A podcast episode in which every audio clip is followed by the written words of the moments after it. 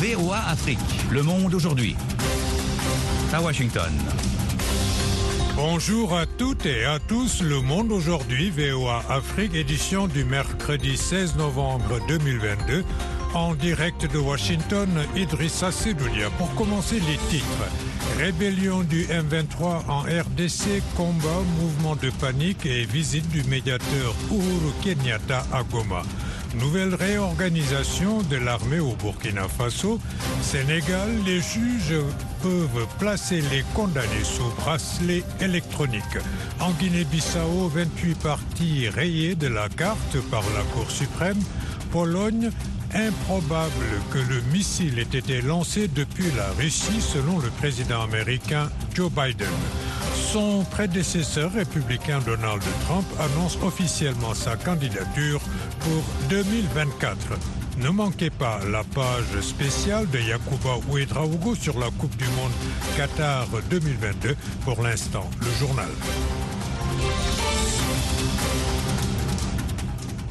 L'ancien président du Kenya, Uhuru Kenyatta, est arrivé hier à Goma, la principale ville de l'Est de la République démocratique du Congo, alors que de nouveaux affrontements avec les rebelles du M23 ont eu lieu juste au nord, faisant fuir des milliers de personnes. Le point avec Eddie Isango. Les forces de la République démocratique du Congo ont affronté les rebelles du M23 à Kibumba, à 20 km au nord de Goma. Hier, des rumeurs d'approche du M23 ont provoqué une nouvelle vague vers les camps des déplacés des Kanyaruchinya au sud de Kibumba.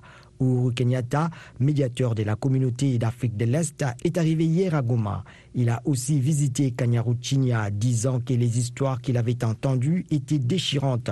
La visite de Kenyatta en RDC est la dernière d'une série de tentatives diplomatiques visant à désamorcer la crise. Il a atterri dimanche à Kinshasa pour des entretiens dans la foulée de la visite du président angolais Joao Lourenço. Lundi, il a exhorté les groupes armés à déposer les armes et à revenir à la table des négociations car selon lui, rien ne peut être gagné par les canons d'une arme. Un dialogue de paix doit démarrer à Nairobi le 21 novembre. Au Burkina Faso, le capitaine Ibrahim Traoré a réorganisé hier soir l'armée et a procédé à de nouvelles nominations. Six bataillons d'intervention rapide ont été créés ainsi que de nouvelles régions militaires. Près d'une vingtaine de nouveaux chefs de corps des forces armées ont été nommés. De Ouagadougou, notre correspondant Lamine Traoré. Dans le décret signé par le capitaine Ibrahim Traoré, six bataillons d'intervention rapide ont été créés. Ces bataillons sont initialement basés dans la garnison de Ouagadougou. Ils peuvent, selon le décret, être déployés en fonction des nécessités opérationnelles sur toute l'étendue du territoire national. De façon transitoire, précise toujours le décret, ils sont stationnés sur un site déterminé par le chef d'état-major général des armées.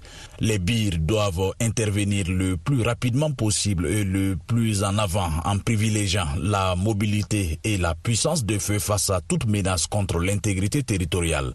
Le capitaine Traoré a nommé aussi de nouveaux commandants de régions militaires. Ainsi, le pays compte désormais six régions militaires pour l'armée de terre, deux régions militaires pour l'armée de l'air, six légions de gendarmerie pour la gendarmerie nationale et six groupements de forces, selon le nouveau décret. Le président de la transition a aussi nommé huit nouveaux chefs de corps des forces armées nationales. Enfin, un décret nomme le lieutenant-colonel Christian Ouattara comme chef d'état-major de l'armée de l'air. Lamine Traoré, Ouagadougou, VOA Afrique. En Guinée-Bissau, la Cour suprême a ordonné la fermeture de 28 petits partis politiques au motif qu'ils n'ont même pas réussi à prouver leur existence. Des détails avec Rosine Mounezero. Dans une déclaration aux médias lundi, la Cour suprême bissau-guinéenne a déclaré qu'elle a donné l'ordre d'éliminer les petits partis politiques. Elle leur avait donné jusqu'à la fin octobre pour fournir des preuves de leur existence réelle avec un justificatif de leur adresse, un reçu d'enregistrement et un organigramme de leur direction. 28 partis qui n'ont pas franchi ce seuil ont été dissous, mais les principaux partis ne sont pas concernés par cette mesure. Les dirigeants des partis mineurs ont promis de lancer une campagne de protestation, mais ils n'ont qu'une influence limitée. Ce pays très instable est en proie à un bras de fer entre le président Umaro Sissoko Ambalo, le Parlement et les partis politiques. Le président a dissous le Parlement en mai et annoncé des élections pour le 18 décembre, mais on ne sait pas encore si ce scrutin aura lieu comme annoncé. Au Sénégal, les juges peuvent désormais placer certains condamnés ou inculpés sous bracelet électronique plutôt qu'en prison. Un centre chargé de surveiller les détenus qui seront dans ce programme a été inauguré à Dakar. Le ministre de la Justice Ismaël Mayor Fall a invité les magistrats à s'approprier ce nouveau dispositif, le bracelet électronique, lors de l'inauguration de ce centre. Il ne devrait opter pour la privation de liberté que lorsqu'elle s'avère strictement nécessaire, a-t-il dit. Les personnes condamnées pour viol, pédophilie et trafic de drogue sont exclues du champ d'application. Ce dispositif judiciaire annoncé de longue date entrera pleinement en vigueur dès lors qu'on aura une décision de justice dans ce sens, a dit sous couvert de l'anonymat un responsable du centre de surveillance électronique. Le gouvernement présente le centre, ouvert dans le cœur de la capitale, comme le premier en Afrique de l'Ouest. Il est capable de suivre la trace d'un individu sous bracelet électronique partout dans le monde à un mètre près, dit-il. Le Sénégal évoque depuis 2018 l'introduction du bracelet électronique comme alternative à la prison et à la surpopulation carcérale. Elle a été approuvée en juillet 2020 par les députés. VOA Afrique à Washington, vous êtes à l'écoute du monde aujourd'hui. Le président américain Joe Biden a jugé mercredi improbable que le missile qui a frappé mardi la Pologne, pays membre de l'OTAN, ait été lancé depuis la Russie, assurant que Washington et ses alliés comptaient déterminer exactement ce qu'il s'était passé avant de décider d'une réaction. Il est improbable qu'il ait été tiré euh, depuis la Russie, a déclaré M. Biden à des journalistes, après une réunion d'urgence avec les autres dirigeants du G7. Je vais m'assurer que nous puissions déterminer ce qu'il s'est passé exactement. Le missile, très probablement de fabrication russe, selon Varsovie, a touché le territoire polonais et fait deux morts. Moscou a rétorqué en qualifiant ces informations informations de provocation intentionnelle dans le but de créer une escalade de la situation. Les dirigeants occidentaux avaient aussitôt après exprimé leur soutien et solidarité à Kiev et une réunion d'urgence se tient ce mercredi avec les ambassadeurs de l'OTAN, a annoncé le chef de l'organisation Jens Stoltenberg.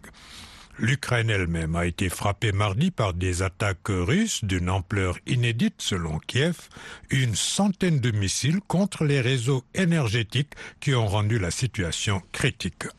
Ici aux États-Unis, l'ancien président Donald Trump a annoncé hier, comme prévu, sa candidature à la présidentielle de 2024.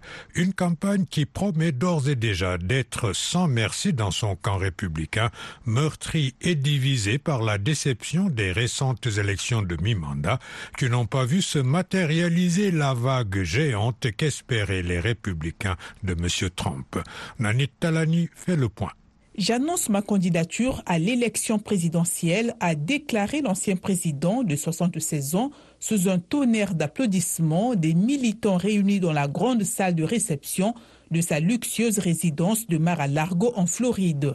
Promettant une Amérique de retour, Donald Trump a dressé un tableau idyllique de son premier mandat, évoquant un pays en paix, prospère et respecté sur la scène internationale. Il s'est indigné d'un pays plongé actuellement dans la violence et la criminalité, où la flambée des prix étrangle les ménages américains, où des millions de clandestins traversent la frontière avec le Mexique. Par ailleurs, Trump a accusé Joe Biden d'incarner les échecs de la gauche et de la corruption de Washington. Le président démocrate nous conduit au bord de la guerre nucléaire, a-t-il aussi affirmé en référence au soutien américain à l'Ukraine.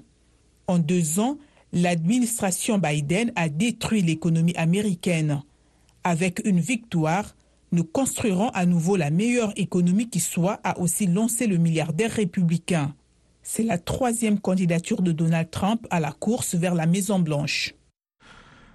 Nous, après deux tentatives ratées cet été, la NASA devait faire décoller sa nouvelle méga fusée vers la Lune ce mercredi pour la mission Artemis 1, mais faisait de nouveau face à une fuite lors des complexes opérations de remplissage des réservoirs de carburant à quelques heures seulement du lancement.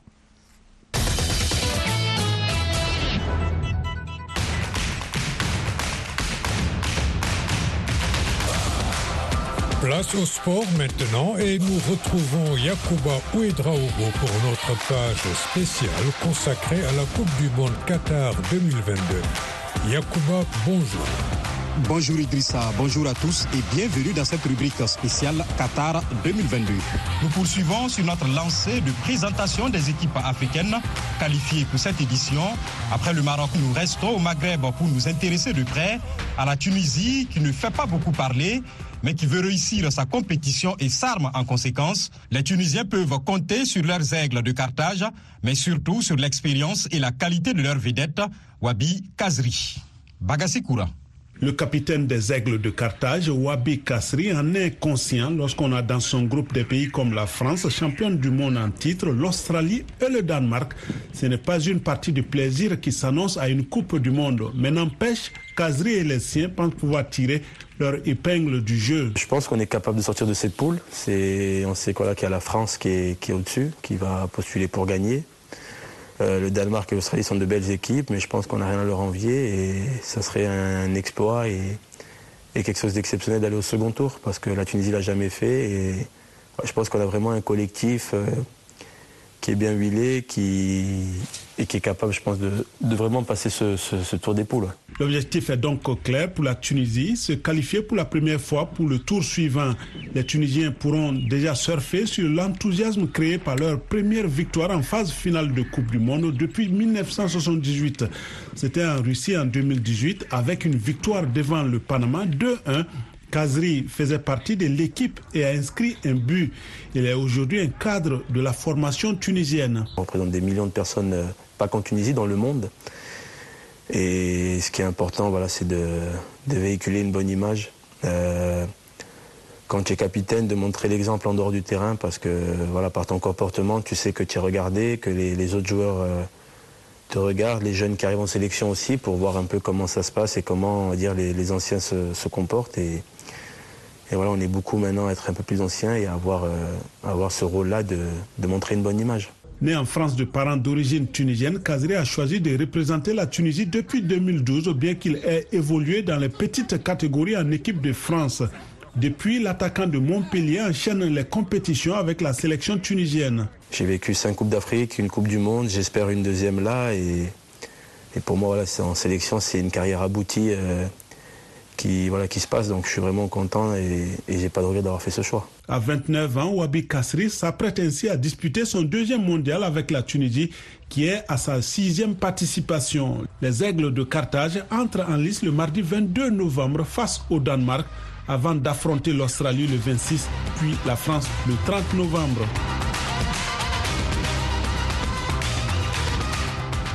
Au Cameroun, le sélectionneur Rigobert Song a publié sa liste la semaine passée.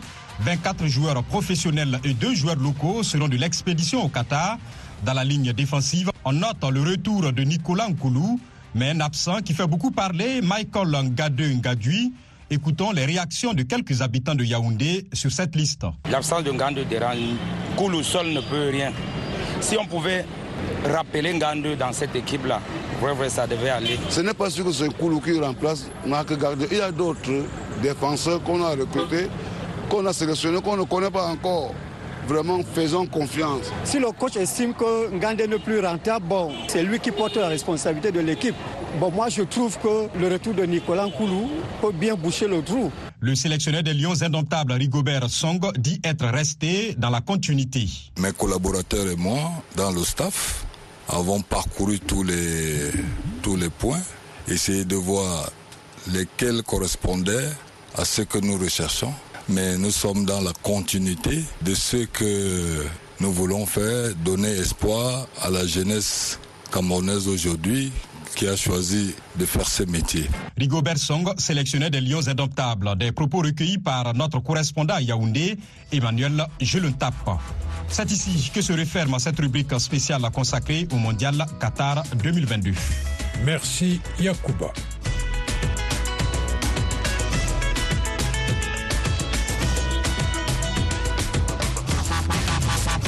Le monde aujourd'hui, VOA Afrique.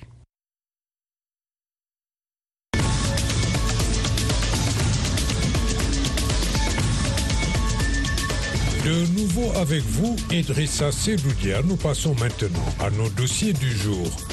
En République démocratique du Congo, le facilitateur pour la paix dans l'Est de la RDC, pour la communauté des États d'Afrique de l'Est, l'ancien président kenyan Uhuru Kenyatta, a achevé ce lundi sa mission de deux jours à Kinshasa. Il a consulté plusieurs acteurs de la société congolaise en vue de préparer le troisième round des pourparlers de Nairobi avec les groupes armés. Uhuru Kenyatta a appelé les groupes armés à déposer les armes et à privilégier le dialogue. Les détails avec Alex Kati Katayi à Kinshasa. C'était deux jours de travail intense pour l'ancien président kenyan à Kinshasa. Uhuru Kenyatta a consulté plusieurs acteurs de la société civile ainsi que la classe politique congolaise. Parmi les acteurs politiques consultés figurent les chefs des différentes institutions du pays. Le président de l'Assemblée nationale s'est dit satisfait de l'initiative du président Uhuru. Christophe Mbosso a tout de même posé des conditions pour toute discussion avec certains groupes armés. Le peuple congolais, c'est un peuple pacifique. Le peuple congolais veut vivre en paix, en fraternité tous les États voisins. Nos attentes, c'est la paix. L'M23, c'est un groupe terroriste. On ne négocie pas avec les terroristes. Alors s'il faut négocier avec les terroristes, il faut poser des conditions. Déposer les armes, quitter les territoires occupés illégalement. Le gouvernement, par l'intrémise du Premier ministre, a tenu à rassurer les facilitateurs de son engagement dans le processus de Nairobi. Samalou Kondé a réaffirmé la position de la RDC sur l'avenir des groupes armés qui prendront part au pourparlers de Nairobi. Nous sommes totalement engagés par rapport au processus de Nairobi. Et c'est ce processus qui a désigné cette facilitation du président Uhuru Kenyatta dans le but d'atteindre les objectifs justement de ce processus de Nairobi. Ce processus sont très clairs. Dans le cadre de la pacification de l'Est de la République démocratique du Congo, il est appelé à ce que toutes les forces négatives puissent entrer dans un processus de dialogue et de réinsertion sociale. Et nous avons, nous, réaffirmé cette position en demandant à ce que euh, cet engagement pris soit respecté de toutes les forces. Le président Ouru a aussi consulté la société civile des provinces de l'Est. Evariste Nfuama de la société civile du Sud Kivu affirme avoir suggéré aux facilitateurs d'avoir un groupe de travail pour mener à bien sa mission. C'est de demander aux facilitateurs de l'EAC d'avoir un groupe de travail parce que c'est un conflit qui a beaucoup de complexité et qui demande beaucoup d'analyse, beaucoup de lucidité pour essayer d'accompagner le Congolais et les États de la région à aller vers des solutions durables de paix, de stabilité de développement. Clôturant ces consultations tard dans la nuit de ce lundi, Uhuru Kenyatta a tenu à éclairer les parties prenantes au processus de Nairobi sur les principes fondamentaux qui s'imposent à tous. Nous ne sommes pas venus ici avec l'idée particulière de dicter qu'est-ce qui doit arriver, mais dans l'esprit et la compréhension de notre mandat. Nous sommes venus écouter les populations du Congo parce que notre travail n'est pas de leur dire ce qu'elles doivent faire, mais aider à faciliter pour apporter la paix entre les différentes parties. Le message que nous avons aujourd'hui, c'est de dire à tous les groupes armés doivent déposer les armes, choisir le chemin de la paix par le dialogue, parce qu'il n'y a rien à gagner avec les armes. Dans un message Twitter ce mardi, le représentant de l'Union européenne, qui lui aussi était consulté, a affirmé que le processus de Nairobi devrait permettre la mise en place d'un programme de démobilisation, désarmement et réinsertion communautaire en s'appuyant sur des principes clairs. Pas d'intégration dans les FARDC ni d'amnistie. Alex Katikataï, Kinshasa, VO Afrique. Votre rendez-vous quotidien sur VOA Afrique à Goma, c'est sur 96.2 FM en République démocratique du Congo. Au Burkina Faso, le président de la transition, le capitaine Ibrahim Traoré, a rencontré dimanche les représentants des partis politiques et des organisations de la société civile. Au menu, la situation actuelle du pays en proie aux attaques terroristes récurrentes. M. Traoré a franchement reconnu qu'une bonne partie du territoire national est sous le contrôle des djihadistes. Tout le monde en est responsable, a-t-il dit, appelant les Burkinabés à une introspection et à un mea culpa sur la crise sécuritaire que traverse leur nation. Yakuba Ouedraogo a joint à Omaha dans le Nebraska, ici aux États-Unis, l'analyste politique d'acier de Bindouté. Du point de vue de la forme, il faut dire qu'il a montré que le militaire, d'abord, c'est pas celui-là qu'on croit de façon générale en Afrique. Le militaire, c'est quelqu'un de pondéré, d'intelligent, d'observateur et aussi quelqu'un qui milite pour le développement, en ce sens que du point de vue euh, langage, tout calmement, il appelle la situation dans un langage euh, vraiment euh, académique et simple aussi, ce qui a permis aux gens de vraiment bien comprendre la réalité. Maintenant, il a tenu un langage de vérité. Depuis, en tout cas, Thomas Sankara et les propos de Laurent Bado, on n'a pas vu un homme politique qui a eu le courage de dire au Burkinabé ce qu'il a dit. Quand il dit qu'on est méchant, et il dit qu'on est tous responsables et même bien d'autres réalités. Donc je pense que c'est un langage de vérité. Il a eu le courage de dire en tout cas ce qui se passe exactement dans notre pays. Quand le capitaine Ibrahim Traoré dit que le territoire est presque perdu, l'impact, c'est positif ou négatif sur la population Je pense que c'est négatif sur la population parce que même dans la salle, quand il a parlé, vous voyez, les visages de tout le monde a changé. Les gens étaient étonnés. C'est comme si c'est aujourd'hui que ces jours-là que les Burkinabés découvraient c'est quoi exactement le terrorisme et quels sont ses impacts. Donc c'est à partir de ces jours que les Burkinabés découvrent réellement les impacts du terrorisme, d'autant plus qu'aucun leader politique n'avait tenu ce langage. On disait aux gens, ça va aller, on fait les cérémonies funéraires et puis c'est tout. Avec ce qu'il a tenu, je pense que ça choquait les Burkinabés et en même temps, c'est une interpellation sur les réalités qu'il a peint, par exemple, la disparité dans le développement. Le capitaine Traoré a peint deux Burkinas apparemment différents, le Burkina des villes et celui des régions. Et pour lui, le sous-développement hein, à l'intérieur du pays a grandement favorisé l'expansion du terrorisme sur le territoire. Absolument, mais ce n'est pas l'argument phare qui fait qu'on a connu le terrorisme. Mais il faut reconnaître que sur le terrain, il y a cette disparité. C'est comme une sortie aussi désemparée. Tout le monde est choqué. Mais on fait quoi? Il a posé une problématique. C'est ce qu'il devait faire avant la mise en place du gouvernement pour qu'on puisse voir comment est-ce qu'il faut aller ensemble pour régler ces problèmes. Je vous donne un exemple. À Péré et à Batié, la province du Numbiel, les gens ont plus les réseaux ghanéens que le réseau burkinabé, du point de vue téléphonique. Comment vous pouvez comprendre ça? Tu vas à Batié ou à Péré, mieux vaut payer une puce ghanéenne que de payer une puce burkinabé. Parce que le réseau ghanéen est plus dans ces zones-là. Donc vous voyez comment le monde rural peine à se reconnaître dans un pays. Dacier de Bindouté, analyste politique.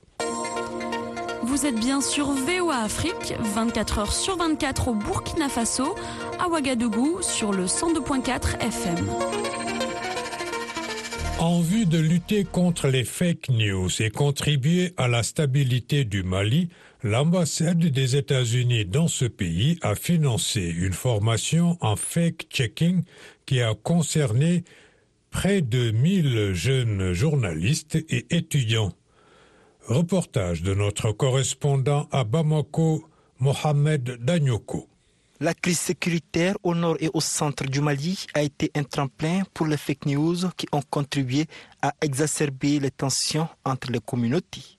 Pour apporter une solution, l'ambassade des États-Unis a financé une formation afin de détecter les fake news et donner les bonnes informations. Idrissa Fani, chargé de communication à l'ambassade des États-Unis au Mali. Qui dit stabilité dit aussi tolérance et bonne information. Nous avons constaté que la mauvaise information est en train de prendre de l'ampleur dans un pays qui est en crise. Donc, nous avons fait appel à des experts de la désinformation pour venir euh, former l'une des principales couches de la société, les journalistes. Sur une prévision de 1500 personnes, la formation assurée par les responsables du Jalon, site spécialisé en vérification de faits, a atteint près de 1000 étudiants et journalistes. La Nyangali, membre du site Le Jalon. J'ai été appuyé pour l'ambassade pour qu'on puisse euh, réaliser ce projet pour euh, sensibiliser les gens et lutter contre la désinformation. Mais à l'époque, quand on commençait le projet, euh, il y avait aussi la pandémie de coronavirus qui venait de commencer. Du coup, c'était une nouvelle maladie et il y avait beaucoup de fausses informations à ce sujet. Ayant bénéficié de cette formation, Mariam Sissoko, journaliste au journal Le Sursaut, a déjà fait ses preuves. Cette formation m'a apporté beaucoup. En plus des, outils qu'on a pu avoir lors de cette formation, j'ai eu à produire un article sur un, remède inventé, soi-disant inventé par un Indien. Donc j'ai pu faire recours aux différents outils qu'on nous a appris à la formation. En plus, j'ai contacté l'ambassade d'Inde pour avoir leur version là-dessus. Mais ils ont démenti l'information. Dans le cadre de ce financement, des tutoriels ont été réalisés à l'endroit du grand public afin de former aux techniques de vérification des fake news. Mohamed Danyoko pour VOA Afrique, Bamako. VOA Afrique, 24 heures sur 24 à Bamako, au Mali, sur 102 FM. Course contre la montre à Sharm el-Sheikh en Égypte pour tenter de trouver un accord avant la clôture vendredi de la COP 27, la conférence mondiale sur le climat.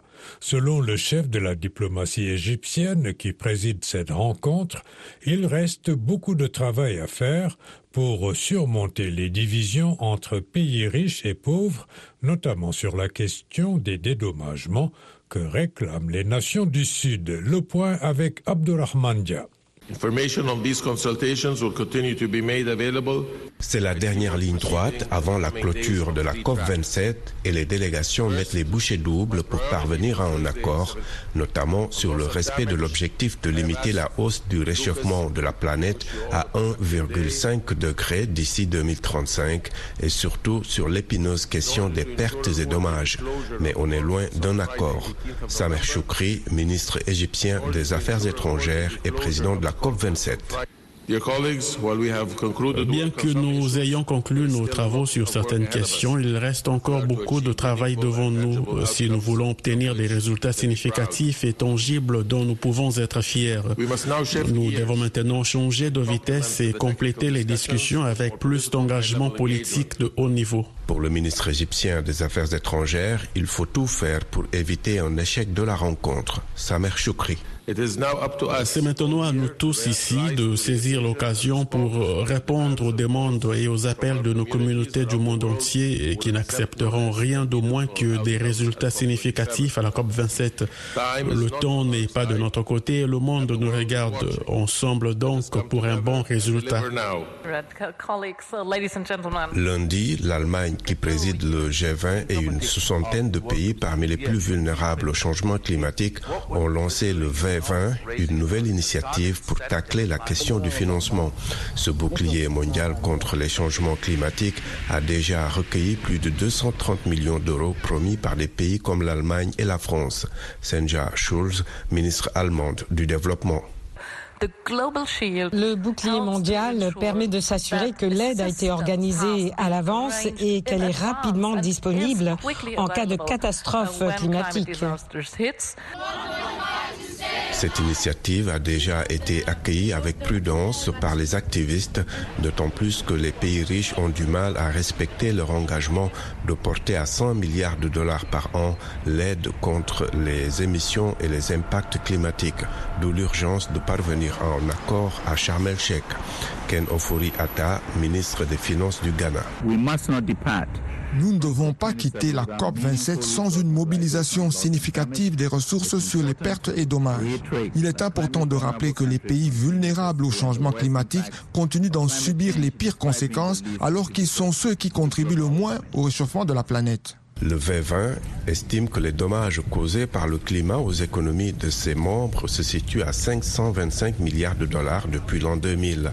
Reste à savoir quels mécanismes de financement seront retenus d'ici la fin de la COP27 vendredi. Voilà, c'est tout pour cette édition matinale du Monde. Aujourd'hui, VOA Afrique. Merci de l'avoir suivi. Au micro, Idrissa Sedoudia, à la mise en onde de Georges-Léonard Sagnou, à la console Kelvin Fowler. Rendez-vous sur notre site internet voaafrique.com et nos pages Facebook, Twitter et Instagram pour un suivi de l'actualité 24 heures sur 24. Bonne journée à l'écoute de VOA.